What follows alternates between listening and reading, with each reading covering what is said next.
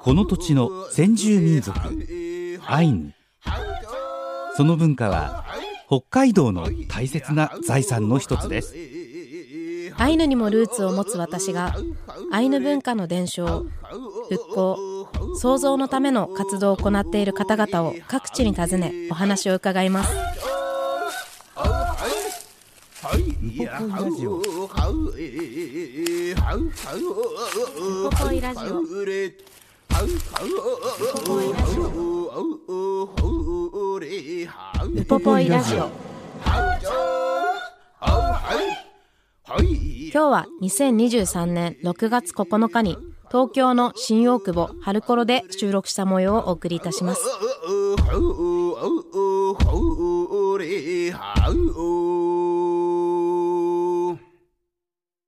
イランクラプテ高山秀樹です、イランカラプテ関根麻也です。えーこのところですねこの番組は東京で収録してきたインタビューというのをお送りしてるわけなんですけども、あの以前に東京のアイヌ文化交流センターのお話っていうのも聞きましたが、やっぱ東京でアイヌのことをこう知ろうと思ったらその交流文化センターに行くのがいいんですか？そうですね、私もこう関東住んで5年6年目ぐらいになるんですけど、やっぱりこのこれからお話しいただく、うん。こう春コロっていう飲食店もうん。一つのこう大きなこうコミュニティの場所にもなってる気がしますし、うん。あとはお祭り、うん。チャランケ祭りみたいなお祭りがあったりとか、うん。あの関東にもいろんなこうグループがあったりとかするんですけど、まず知るためにはアイヌ文化交流センターに行ったり、うん。公開講座をあのアイヌ民族文化財団さんがやってたりするのでそこに参加するのとかがいいかもしれないですね。またそれとは違った意味でこの新大久保にある春コロっていうところに行くとまあお料理もあるしいろんな話が聞けるってこおとなのかな。酒も飲めますし、あはい、そこのお店の店主でもありアイヌ文化活動アドバイザーの宇佐照代さんのお話を。今日は伺ってきてます。はい。なので早速まずはインタビュー聞いてみましょう。やくんぬわえんこれやん。イランカラプテなんかラプテ今私は新大久保にある春コロに来ています。そこで店主でもありアイヌ文化をこう一緒に私の先輩でもあります。し一緒にこう多分思い同じようなところもあってやってるのかなと思ってる宇佐照代さんにお話を伺っていきます。よろしくお願いします。よろしくお願いします。ご無沙汰してます。お久しぶりです。もうなんで私が小さい頃うんと多分ここのお店に来たことがあるんですよね。母と父と。その時に軽くお会いしてるはずなんですよ。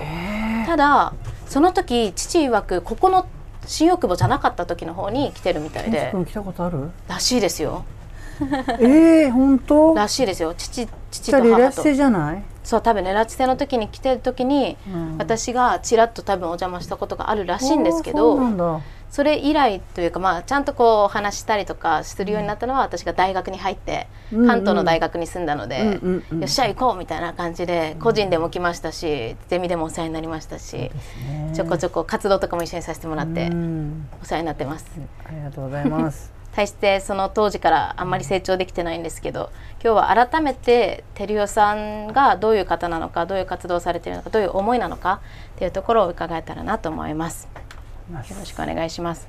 早速なんですけど照代さんの経歴だったりとかここ出身で今どんな活動をされているのか教えていただいてもいいですか？はいえっ、と出身は釧路市ですね、はいの春通りというところでうん。生まれて、はい。市内の、まあ、愛国というところに移って10歳までいました。10歳まで、うん、で両親の離婚を機に私とあ、まあ、兄弟、はい。子供たちと母が全員子供連れて東京に来ましたね、もうすでに祖母が東京で活動してまして、はい。そこに、よね。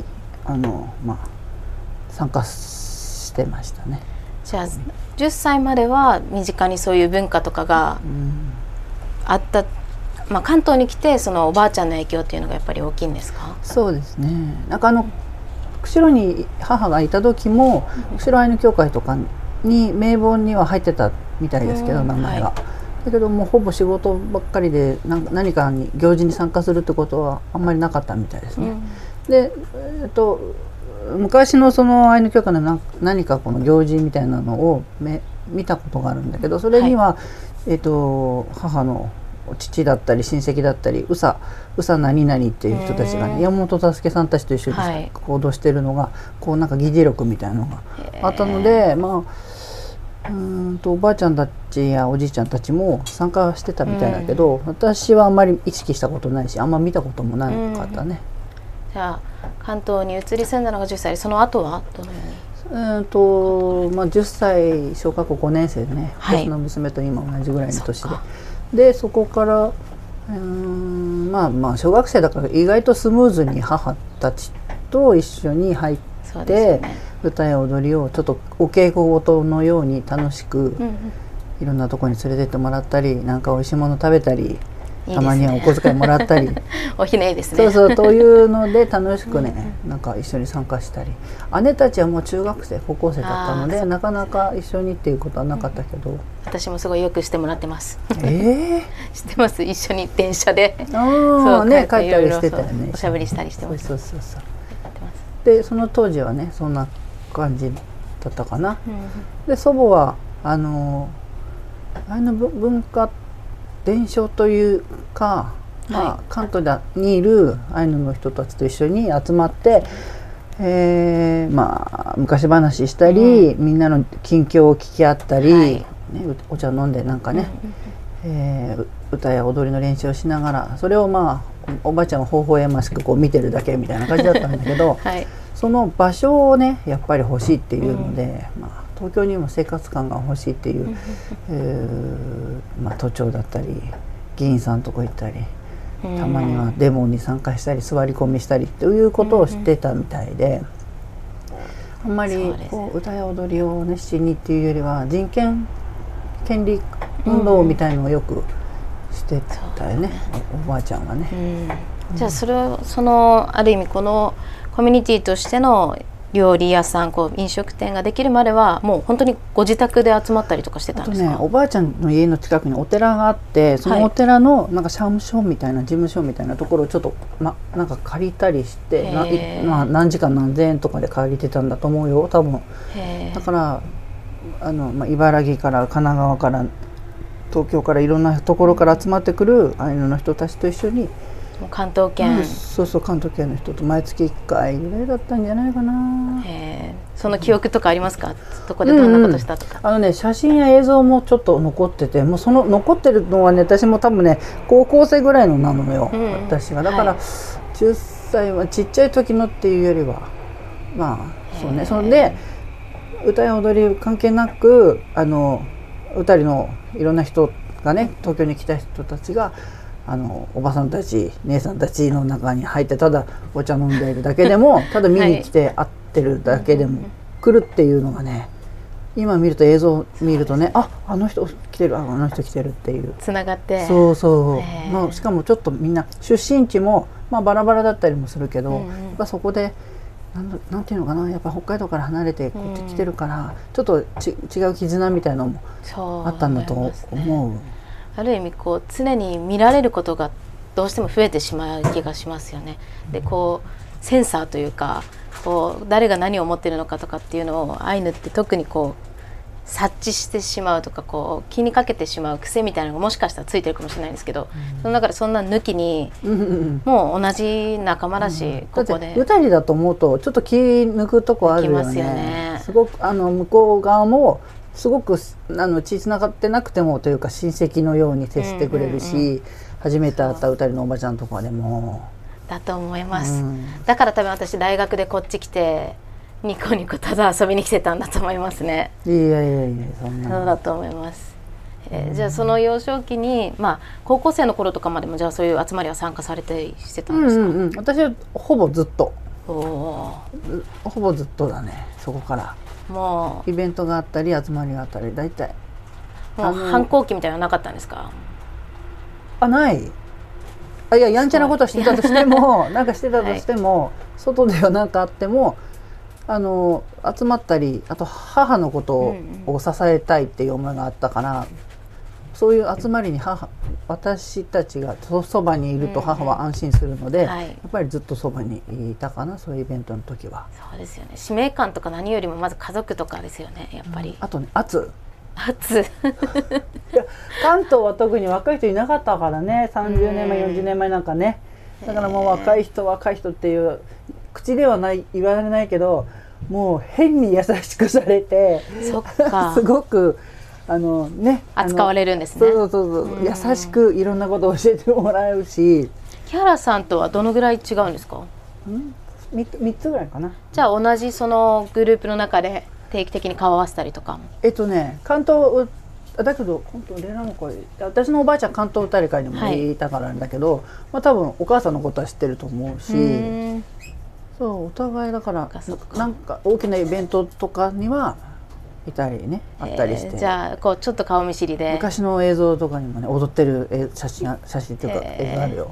前にも木原さんにもこのラジオにも出演していただいてその際は地理新社こうのお話もですし地理ゆきえさんについても伺ったりしたんですけどここでもやっぱりこうつながりがあるんですね。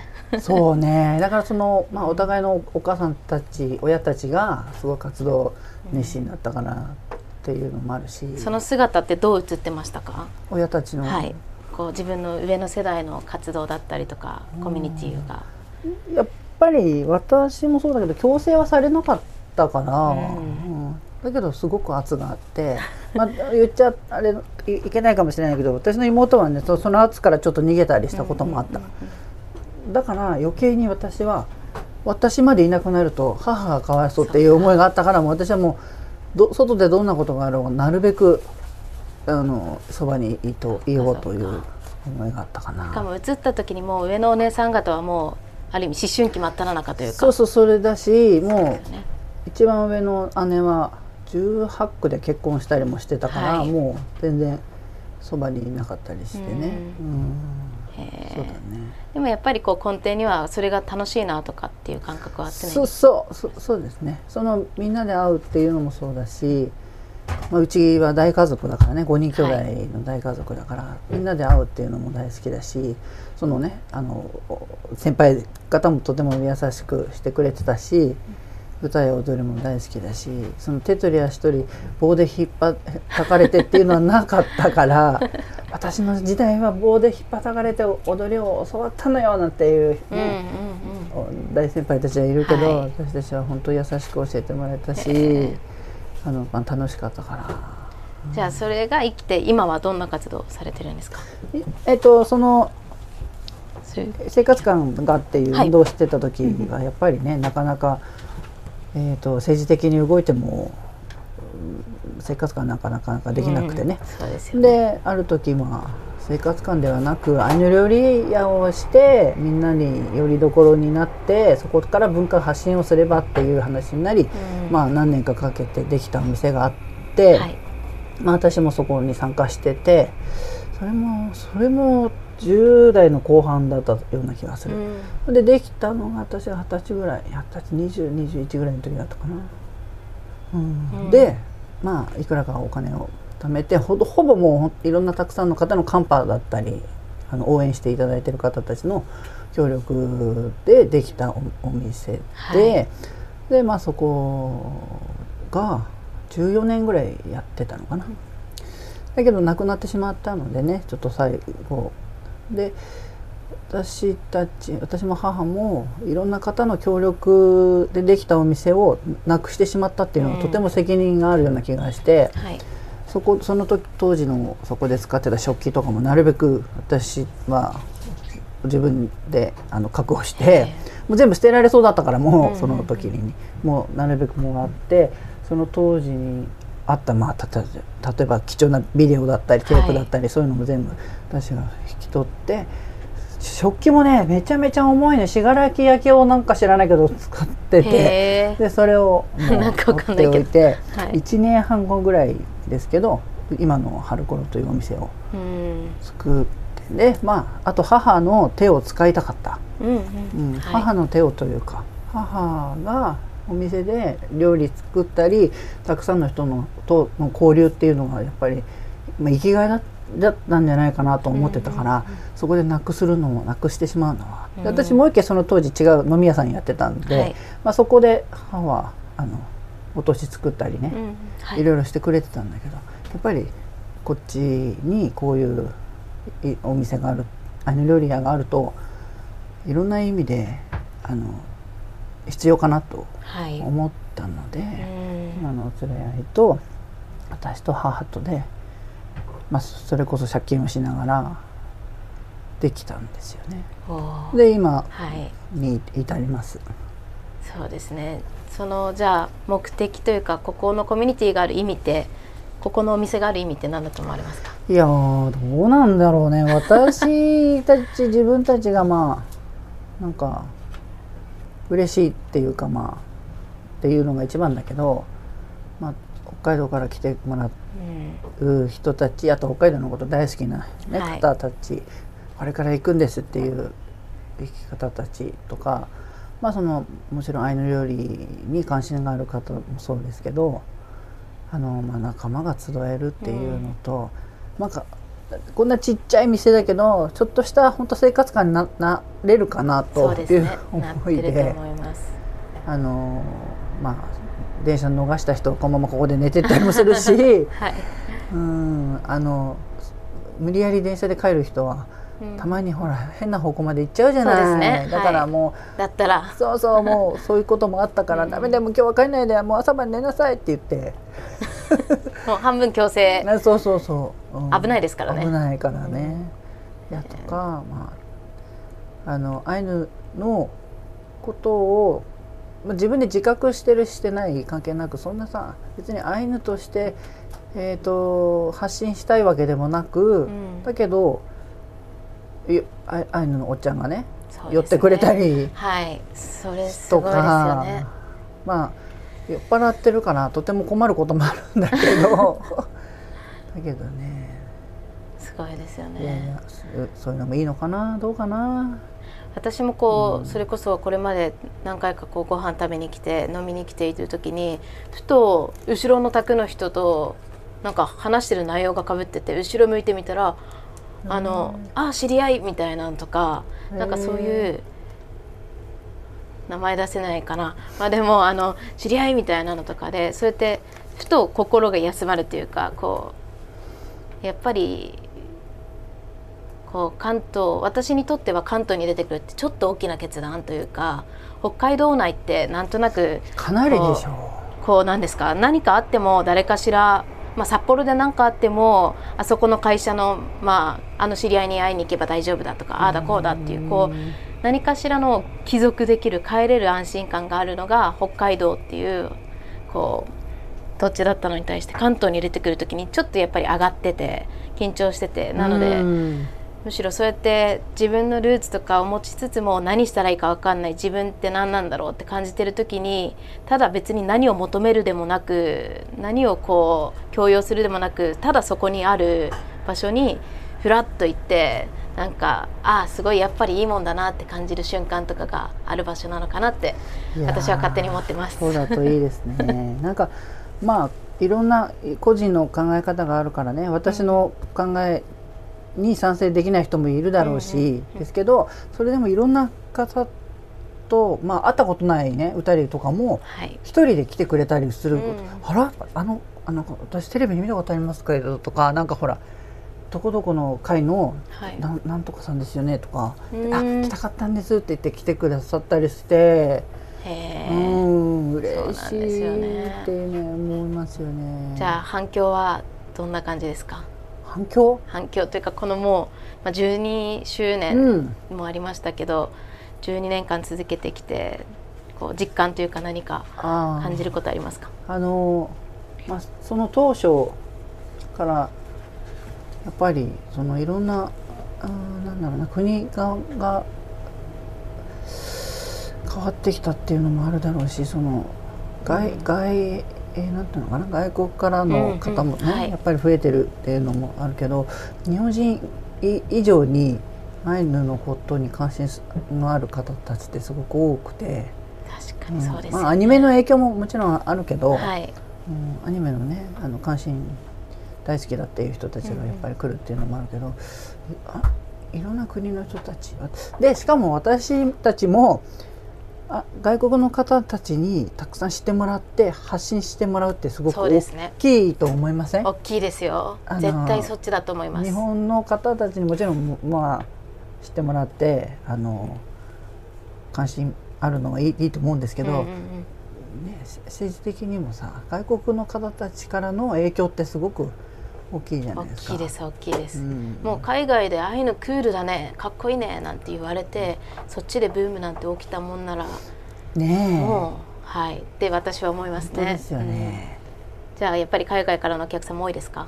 めちゃめちゃ多いですね。うん。あのコロナ前もまあ多くて、まあメニューとかもね、あのそうですよね。英語メニューも置いてあったんだけど、最近もすごく多いから、半分以上だったり。皆さんネットとか調べてこられるんですか？口コミが多いんですか？そうなの。いやネットで。口コミでその英語でのね口コミ。だから逆に怖い。そうですね。本当に。下手なことできないとかね思っちゃうし。本当ですね。うん、もう書く人はねいいも悪いもバーって書書かれるだろうから、うんうん。別に悪いことしないけど。そうそうそう、うん。書く側の顔もわかんないい、ですしね。どんな人かわかんないけど一方的にうん。まあ、だけど、私たちもいろんな国からの人たちがくれ来てくれると嬉しいですしね、なんかこう調べてわざわざ来てくれるっていうのは。確かに。そうですよね。いやでも海外からこうすごい注目されてるのはすごく私も感じますそうだよね。ねじゃあやっぱりこの続けてきた、まあ、12年もそれ以前にも活動はずっと続けられてると思うんですけど、うん。こう関東でのこう民衆というかこう周りからの認知が変わってきてるなっていう実感ってありますか？なんか変わったなとかここはずっとあるなっていうその長年続けてこられて照代さんが感じるで教育の例えば学校の先生とか？はい。もそうだしあの、うん。まあ関心のある人たちが多かったり、うん。あとそのあの多文化。はい、ね多いじゃないですか今子供たちも。はい。だし無視無視というか無視できないですよねその多文化共生のことに考えてもそうだけど、そね。それで先生たちの意識も変わってきてあの総合学習とかね時間をいっぱいこう取ってくれるよねあの、うん、そうです学ねうん総合学習地域学習とうんかそういう学習時間に入れてくださりますよね、うん、と思うよ。じゃあ照代さんもそういうところでも発信一緒にしたりとかもしましたよね、うん、そうね、そうよね。そうそうそ。そううなんですよ。あの時は藤沢の高校とかに行ってうなんかやりましたね。ん、うん藤沢だったっけ？あれ藤沢だったと思います。うん。藤沢に行って私は何やったのかな？多分多分おしゃべりとかしたなと思います照代さんがいろいろ踊りだったりとかうん。歌とかを学生に伝えてくれて、多分その後に私が同じ学生に偉そうに喋ったんだと思いますね、同世代っていうことで、うん、そうよそうよね。だと思います。あのこの間もね小学校午前中に小学校でちょっと歌とお話と切り絵体験っていうのをやって、はい。その後午後ち大学違う大学に行っておしあの講演したんですけど、はい。そこでの学生たちがまあほほぼ日本人じゃない子たちがいっぱいいて、いろんな国の人たちがいて先生は通訳しながらやったんですけど、はい。やっぱり外国の方ってすごい関心がすごい強いじゃない強いですよね。うん、みんなもういろいろ質問してくれたりとかしてさ、そうですよね。私ハワイに高校生ぐらいの時に行った時にアイヌとして行ったわけじゃなくてただ一高校生として行ったんですよ。でも周りやっぱりハワイ含め海外ってこう先住民っていうことをオープンに比較的こう自己紹介の段階で言ったりとかする方もいるじゃないですか。そういう求められてなくても。うん。それで自己紹介いただいたんで私も「あ私も実はこうインディジネスなんですよね」って話をして「アイヌなんです」って言ったら知ってて。でうん。他に日本人の学生もたくさん参加してるのにアイヌってだけでもう一気にそのハワイアンのコミュニティに入れてもう半分家族ぐらいに他のが一緒に行った友達たちに申し訳なくなるぐらい、ー。もうこいつは日本から来たインジデスなんだみたいなぐらいでもう仲良くなれて何かこう自分を語れることの強みとかうん。かっこよさみたいなのを評価してし始めてるコミュニティとか国が多い気がしますよね。うんうんうん。そうデリオさんも海外とかも行かれてますもんね。そうね。まあまあニュージーランドの周りもどうでした？その時の反応とか感じたこととかありますか？うんやっぱり言ったようにやっぱり、まあ、少少数というかさ。うんだからこそとても、ね、大事に受け入れて大切に受け入れてくれるし。で娘も連れてったんだけど、い。娘ももちろん英語できるわけでもなく向こうの子供たちもねえあの日本語ができるわけじゃないのにあの学校に行ったらすぐいなくなって娘が「えどこ?」って言ったらもう子供たちと遊んでんですよ。うん。もうすごく楽しそうに受け入れ合って。はい。びっくり。そうですよね。言葉とかそういうの関係ないんですよね、関係ないよよね。まあ、娘もあの物おじしないうんうん。ですぐこう、あのコミュニケーションし取ろうとするから。ね。うん、いいんですけどそうですよね。ここで育ってるからですよねきっと。それもありますよね。ね。今もね日本語話せないお客様にもなんか携帯かなんか持っててこうやってあの翻訳しながらうん話したり。なんか勝手になんですけどうちも実家一緒飲食店だったんですよ、うん。であのアイヌ料理屋やっててでなんでもう感情とかも何も「まやちゃんやっていいよ」とかって言われて一桁間違えて出して笑われたりとか、それこそ酔っ払って寝てるおじさんたちにいろんな話したりとか、いたずらしたりとかしててなんで前からずっと娘さんはもうかぶるというかあ多分私もこうやって育ってたんだろうな、こう水を持ってって なんかいろいろ持ってっただけなのに喋ってばっかりいて「早く戻ってきなさい」って言われたりとかしたのもあってすごいこうかぶる部分があってすっごい勝手に楽しみですねそうだよ今後が。ね本当ねそうだよね。だから強いよねそのコミュニケーション取れるっていうのはいろんな人とさ。ほいやー。ほいやあの時折聞こえてる機械音は、はい。駅に近いから列車の音なのかな？そうなんですよ。多分新大久保駅からうん。歩いても23分ぐらいすごい近い場所で、うん。こうまあ線路にも近いので、うん。電車の音もしたりあとは外の賑やかな音だったりとか、うん。そして今回はこう店の開店時間前にこうお話を伺ったので、うん。なんかいろんな人が出入りして、うん。業者の方も来たりとか、なんかすごいもうアットホームな雰囲気で話してるので、テリオさんと私の世間話みたいになってますね。なるほどね。でも、宇佐照代さんご自身も、その釧路からはい東京に移られて、で、東京の生活が長くなって、で、いろんなことを感じながら、ここまでやってこられたわけですけど、アニメっていう表現してらっしゃいましたけど、ゴールデンカムイの影響で、こう、アイヌの料理を食べたいっていう人が、海外の人もかないろいろいっぱい来てるってことですよね。てると思いますね。でやっぱり私がこう大事だなって思うのはテリオさんが自身にルーツを持つ自分の料理をこう出してるみたいなところってあってやっぱりテリオさんっていう存在がいるかいないかで、こう私たちにとっても安心感は違いますね。うんだから、美味しく、ただ、その食事をする場所だけではないっていうね。だけじゃないと思いますね。あとは関東っていうやっぱり場所ですかね。こうやっぱり北海道の二豚煮で育ってた時の子供たちと関東の子供たちってやっぱりこういろんな文化とかいろんな人たちがいるっていう感覚にまず差があったりする気がしますね。ねだから宇佐照代さんを頼ってくる人っていっぱいいると思います、ね。たくさんいらっしゃいますよね。はい聞いて聞いて話とかね。これなんだろう？言っていいのかわかんないですけど、あのはい飲食店で本当に美味しい料理もたくさんあってお酒もあってなんですけど、スナックテルヨぐらいの雰囲気があるぐらいこうみんながこうテルヨさんだったりとかあそこの店で働いてる方を頼りにして行ってる感じもある気がしますそねっ。か。だから店の形態は食堂なんだけど、雰囲気はちょっとスナもっとックに近い。近い気がしますね。うん人と人のつながりが。どうしたの？なんかあったの？っていう感いやじ。今日早いねとか 今日はもうやめときなとか。じゃあその辺あると思いの、ますねこう人との気持ちのやりとりもはいまだ聞けますかね、このお聞話ね。あとは途中出てきてたお子さんの話も聞けると思うので後半も一緒に聞いていきましょう。やくん、ぬわえんこれやん。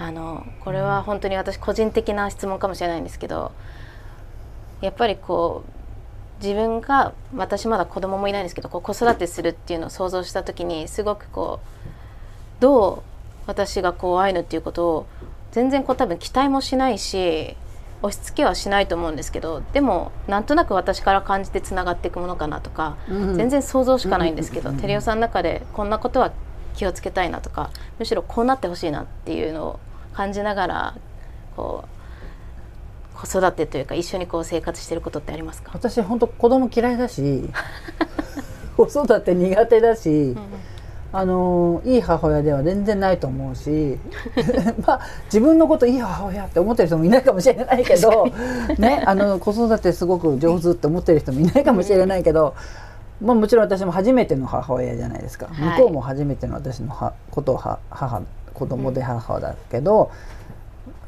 だからこそまあまあ手探りだし嫌だと思いながらやってるから。うんうんうんだけど責任があるのがやっぱりねしょうがないと思ってるから責任と思ってやってるんですしね、逆に私の母も子供嫌いだったと思う。んうん。うでのその育て方だったと思う、はい。だけど私は母のようになりたいとも思わないしだけど私はあの、まあ、責任あると思いながら育ててるとはいえもう虐待虐待ぐらいの勢いでもうスパルタなんだけどね。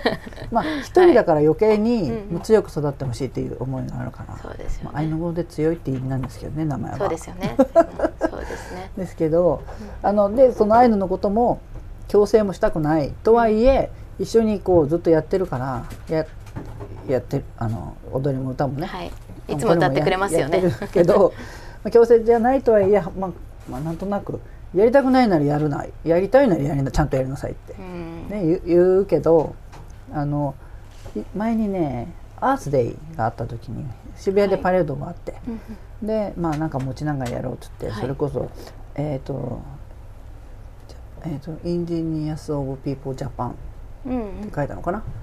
英語でね、はい。私がここ書いててで余った布に勝手にこうペン持ってきてなんか書いてるのよ、うん。そしたら「アイヌのルイのあルイの」ってって書いてある。えーっつって。書け書けって言ったわけじゃないのよ、うんうん私たちが何かをそう書いてるっていうなんとなくの意味が分かったんじゃない？分かんないけど、だけど私たちは日本の先住民アイアイヌって書いたのを見て、自分はアイヌのルイのって書い書いたのよ、おおそういう認識なんだ。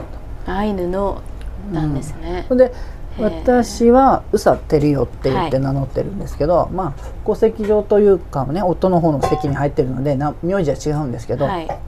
まあ、違うところでは違う名字を言ってるんですけど、うんうん。アイヌの活動する時は「うさってるよ」って言ってるんですよ。はい。でどこかでなんかこう紹介してもらう時に「あうさてるよさんですどうも」って言って。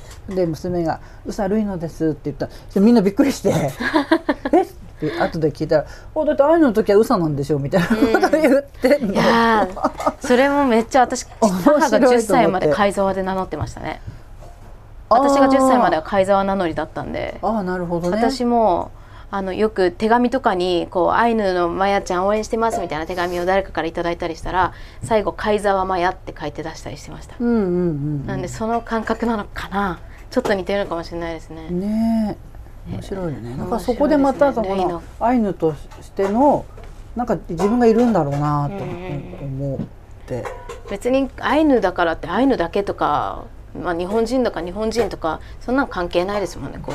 あくまでも個人がいてその中でアイヌの時もあればこっちもあったり、うんなんか別に発信しないでもうそこら辺でゲームだの遊んでる時もあれば何でもあっていいはずでそこを10歳でこう自分の中できちんとこう自分の中の道を持ってるみたいなこういくつも分けてるっていうのがすごいですよね。だけどまやちゃんもそうだけどさ生まれてからずっとねそういう環境で育ってて、はい。私たちもまあ、うんそうだけどさあの当時私も10代そのレラスができた時とかも、うん。はい。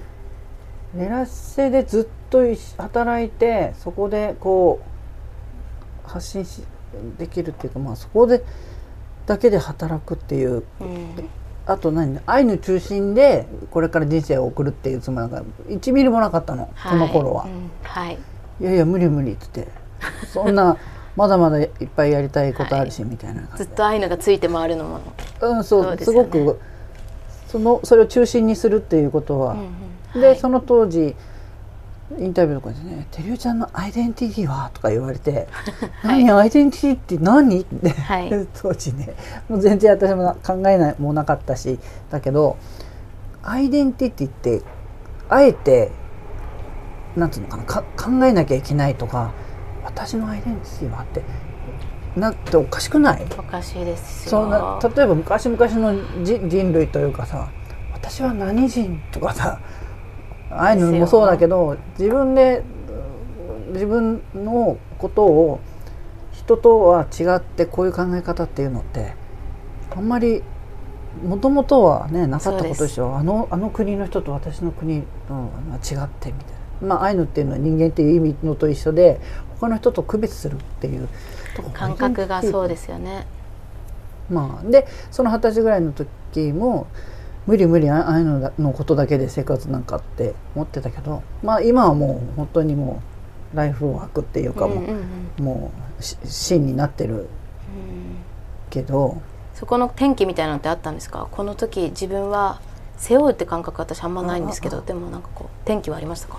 おおばあちゃんが亡くなった時だね。はい。倒れた時。ねううん。ん、その時におばあちゃんがもうずっと何十年もああいうのの活動してたのに、はい。そのまあおおばあちゃんはそのアイヌ語を話せたのに教えてくれなかったとかなんかいろんなそのおばあちゃんの幼少期のことを、まあえー、とエトロフにいた時の話とか、うん。まあ、兵隊がやってきて鉄砲持ってとか知らなかった話で聞いてああの人と親戚なんだあのこうなんだってとか聞くようになったりそれでお祖母は本当に、えー差別されて大変だった時の話はしされなかったんだけど、はい亡くなった時にいろんな人というか知り合いが「おばあちゃんの昔のきインタビュー記事よ」っつって教えてくれたら私はそれ泣きながら読んだのその時。うんまあおばあちゃん亡くなった後だったから余計だったけどこんな壮絶なことがあってそれを子供たち孫たちには経験させたくないからこそ人権うんをね、うん運動してんだろうなってお思ったしね。でおばあちゃんはまあ身内には厳しかったけどいろんな人との交流がありもうやったらめったらいろんな人にこお米を送ったりとか、うん。おお掃除の仕事をしてたんだけどね、まあそういうのをさいっぱいお金使ったりしながらいろんな人との交流とか、あの人からは着物を買って、ね、その着物を私たちが子供の頃着たりもしてたんだけど、そういうおばあちゃんのうんいろんな人との交流。あとそのね亡くなった後に、はい。まあ加藤歌りがある人がねおばあちゃんはあなたのおばあちゃんは一本二本の藁だとふにゃふにゃだふにゃふにゃとは言ってないけど弱いけどはい。もうそれが束になったらとても強いのよってうん。言ってたわって教えてくれてそう私にそれをその人がね「おばあちゃんはこういうこと言ってたわよ」って言って、はいああそうなんだと思ってさ。それは亡くなられた後にそういうお話を周りから聞く機会もあったうん、なるほどと思って。だからそういうまあ起点きき転機というかおおばあちゃんが亡くなったあと亡くなったっていうか亡くなるまでの入院中とのおばあちゃんのやり取りはい。もそうだし、まあ亡くなってからかな、これは大変だと思ってこのいう一つのすごい素晴らしい知識の思ってる人たちがどんどんこれからなくなってってしまうしあの継いでいかなきゃいけないっていう思いと、それまでは本当にただ楽しくて歌ったり踊ったり、人前でみたいな、ね、お稽古事の延長だった感じがちょっとねいろいろ変わったかな。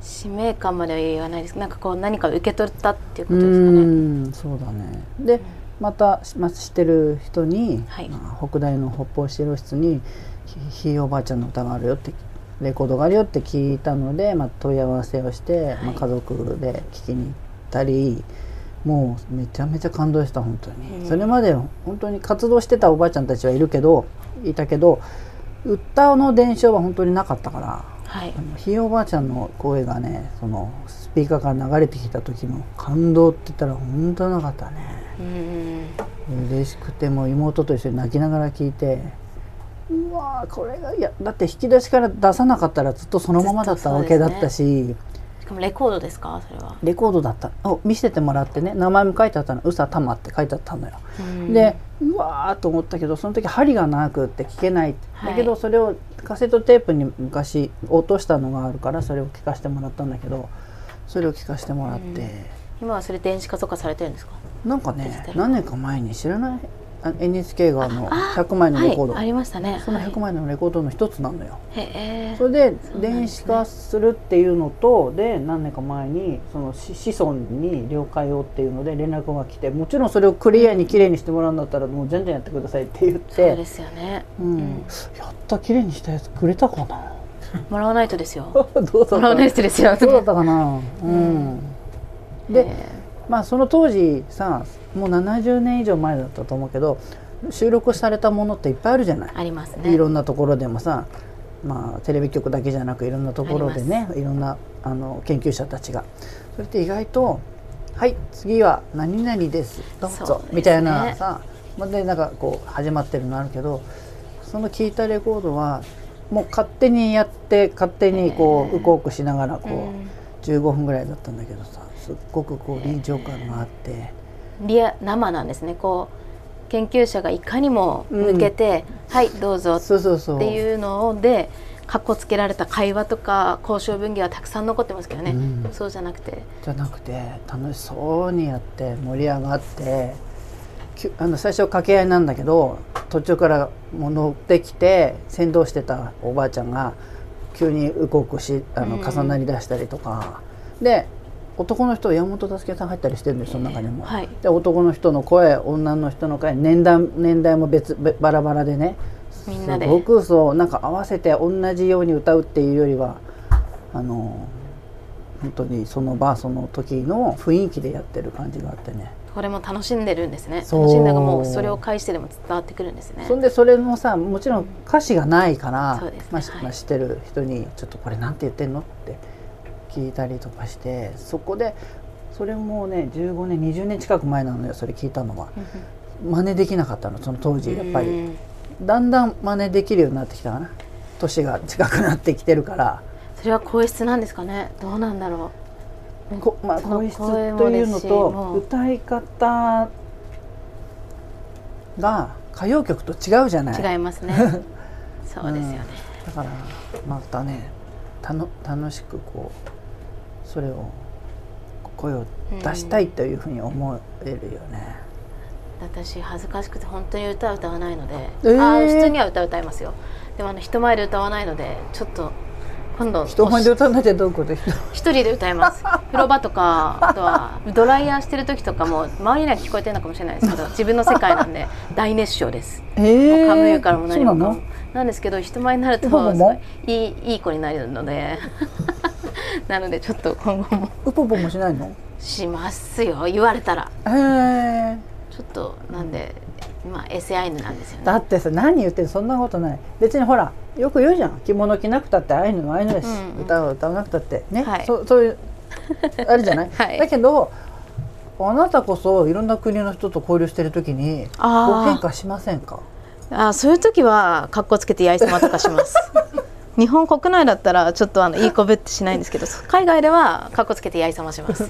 そうでしょ、そうでしょ。であのマオリともそうだしいろんな国の人とのコミュニケーションの時にじゃない？します。でこの間もここでね外国の方じゃなくて沖縄の人となんかね、がグループがあってその方は、まあ、私その方三振される方でね、まあ、いろんなとこで出てるんだけど。でここでさ最後帰る時に何言い出すのかと思ったら「あここでじゃあちょっと照井ちゃん歌ってもらえる?」とか 急に「え 急に?」って言って。まあ娘もいたから一緒に、んうん。あのちょうど周年のイベントの歌の練習もしてたから、はい。じゃあそれを動く3曲ぐらいパッとやったけど、え急に。ーいやありますよね。そうそうそう急カーブで来する。る時ありますよね。ねいやびっくりですよ。えいやだけどそれはねできないとね。そうですね。ちょっと今後私ちょっと気合い入れ直しますね。いやいや。ありがとうございます。まだまだまだまだお話を伺いたいんですけど今週もいっぱいいただいたのでまた来週続きだったりとか教えていただいてもいいですか？はいすみません。今週もありがとうございました。ありがとうございます。やいらいきれ。やいらいきれ。おやええいさあうあえれほいや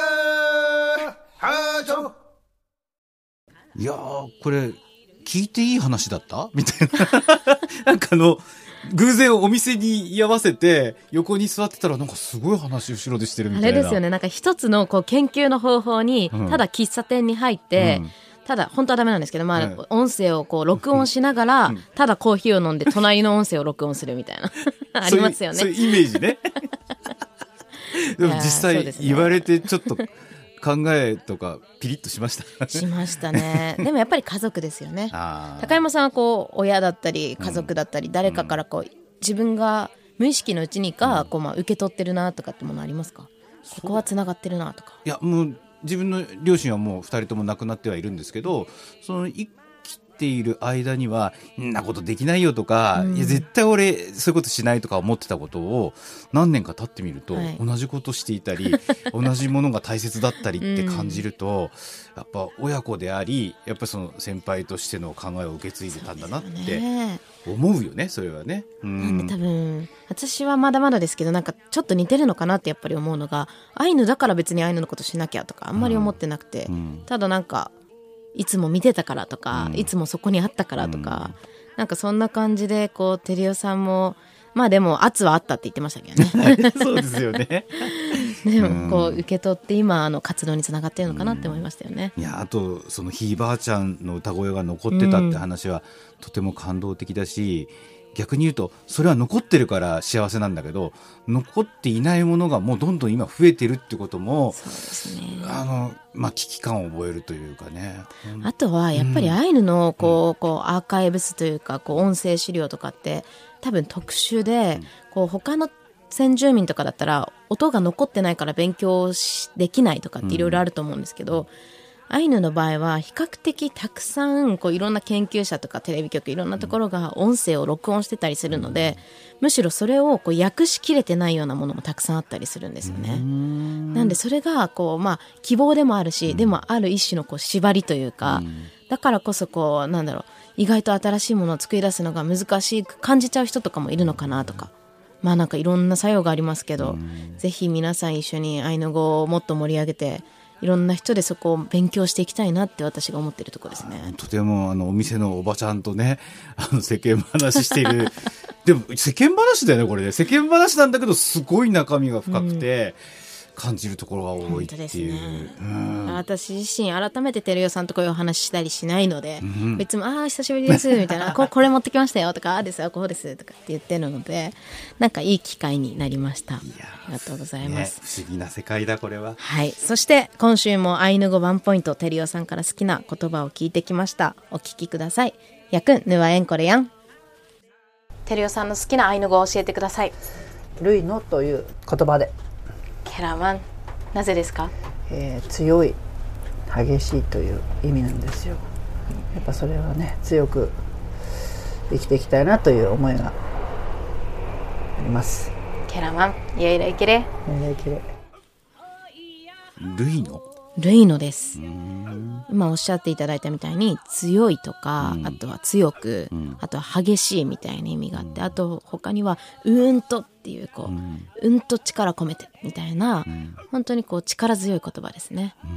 いやでも宇佐照代さんのお話聞いてるとあのよく強いんだっていう人は強がってるなって 思っちゃうんだけど、本当に強い方だなと思って、そうですね。うん、自分のことすごくそのなんか表現できて普通やっぱ子供が嫌いとかってなかなか言えないと思うんですけど、それも言ってでもちゃんとあの生活としては責任を取っているっていうところがそうですよね。生。き方としてすごい。生き方としてまっすぐですよね。ね。そしてなんか、いやー頑張んないとな。何を？私もと思って。いろいろ頑張んないとなって思って。頑張ってるよ。いやまあまあうん。まあ美味しいもの食べて、はい、私の場合は、ねえ前に進んでください。頑張ります。はい。いやー、本当ね、いろいろこう、や、やってらっしゃるなっていうのが、本当多彩な方だなって感じましたね。そうですよね。まだまだなんかお話聞けそうですね。そうなんです。来週も宇佐照代さんにお話を伺ってきてるので、お付き合いください。やくん、また来週、スーヌカランロ。ほま